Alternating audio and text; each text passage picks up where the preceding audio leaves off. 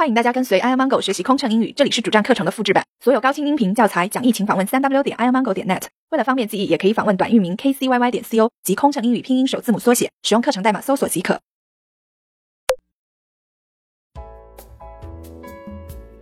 Seventy six. Are you ready for your lunch now? 您准备现在用午餐吗 ？77.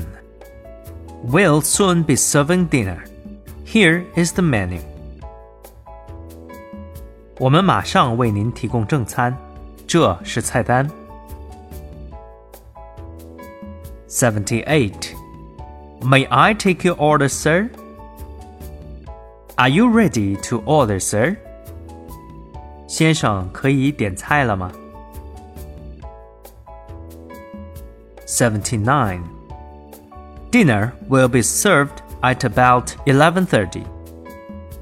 正餐大约在十一点三十分供应。What would you like to have? Roast beef or smoked ham? 您想要吃什么？烤牛肉还是熏火腿？ 飞行压力怎么缓解？应对麻烦旅客有什么窍门？频繁穿梭没时间陪家人很心塞，也许您需要一段心灵 SPA 放松一下了。特有民航专属优惠哦，详情请登录 kcyy 点 co 斜杠幺二幺。